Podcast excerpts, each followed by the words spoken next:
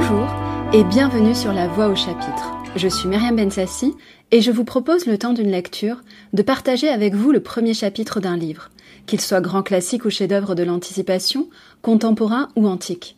Je vous invite dans ma bibliothèque idéale. Pour cette première saison, j'ai envie de vous partager mes coups de cœur et mes premiers amours.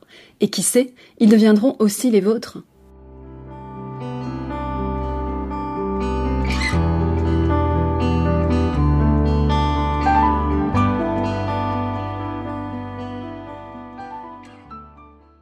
Nous retrouvons le personnage principal de La promesse de l'aube pour finir ce premier chapitre. Voici donc La promesse de l'aube de Romain Gary. Encore aujourd'hui, plus de vingt ans après, alors que tout est dit et que je demeure étendu sur mon rocher de Bixeur, au bord de l'océan, et que seuls les phoques font entendre leurs cris dans la grande solitude marine, où les baleines passent parfois avec leurs jets d'eau minuscules et dérisoires dans l'immensité, encore aujourd'hui, alors que tout semble vide, je n'ai qu'à lever les yeux pour voir la cohorte ennemie qui se penche sur moi, à la recherche de quelques signes de défaite ou de soumission. J'étais un enfant lorsque ma mère, pour la première fois, m'a pris leur existence avant Blanche-Neige, avant le Chaboté, avant les sept nains et la fée Carabosse, ils vinrent se ranger autour de moi, et ne me quittèrent plus jamais. Ma mère me les désignait un à un, et murmurait leurs noms, en me serrant contre elle. Je ne comprenais pas encore, mais déjà je le pressentais, qu'un jour pour elle, j'allais les défier. À chaque année qui passait, je distinguais un peu mieux leur visage. À chaque coup qu'ils nous portaient, je sentais grandir en moi ma vocation d'insoumis. Aujourd'hui, ayant vécu, au bout de ma course, je les vois encore clairement,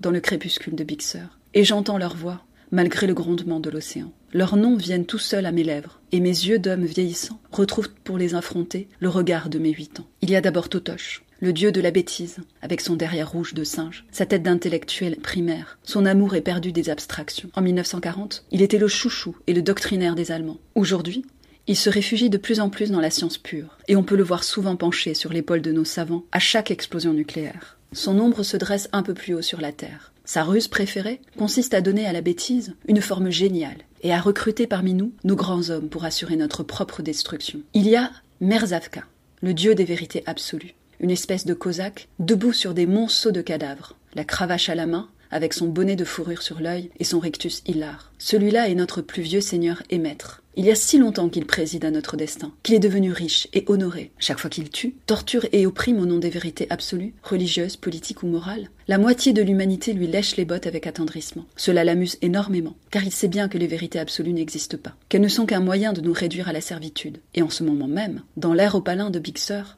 par-dessus l'aboiement des phoques, les cris des cormorans, l'écho de son rire triomphant roule vers moi de très loin, et même la voix de mon frère l'océan ne parvient pas à le dominer. Il y a aussi Philoche, le dieu de la petitesse, des préjugés, du mépris, de la haine, penché hors de sa loge de concierge, à l'entrée du monde habité, en train de crier sale américain, sale arabe, sale juif, sale russe, sale chinois, sale nègre. C'est un merveilleux organisateur de mouvements de masse, de guerre, de lynchage, de persécution, habile dialecticien, père de toutes les formations idéologiques grand inquisiteur et amateur de guerre sainte. Malgré son poil galeux, sa tête d'hyène et ses petites pattes tordues, c'est un des dieux les plus puissants et les plus écoutés que l'on trouve toujours dans tous les camps, un des plus zélés gardiens de notre terre, et qui nous en dispute la possession, avec le plus de ruse et le plus d'habileté. Il y a d'autres dieux, plus mystérieux, et plus louches, plus insidieux et masqués, difficiles à identifier. Leurs cohortes sont nombreuses, et nombreux leurs complices parmi nous. Ma mère les connaissait bien, dans ma chambre d'enfant, elle venait m'en parler souvent, en pressant ma tête contre sa poitrine et en baissant la voix. Peu à peu, ces satrapes qui chevauchent le monde devinrent pour moi plus réels et plus visibles que les objets les plus familiers, et leurs ombres gigantesques sont demeurées penchées sur moi jusqu'à ce jour.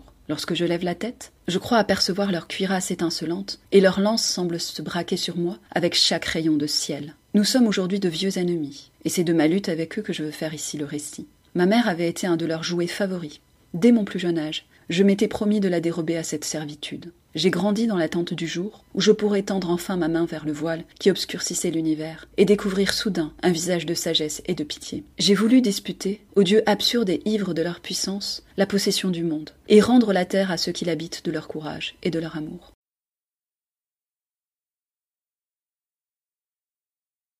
Ainsi se termine le premier chapitre de la promesse de l'aube. C'était La Voix au chapitre, produit et réalisé par Myriam Bensassi. Nous nous retrouvons la semaine prochaine avec un nouvel auteur.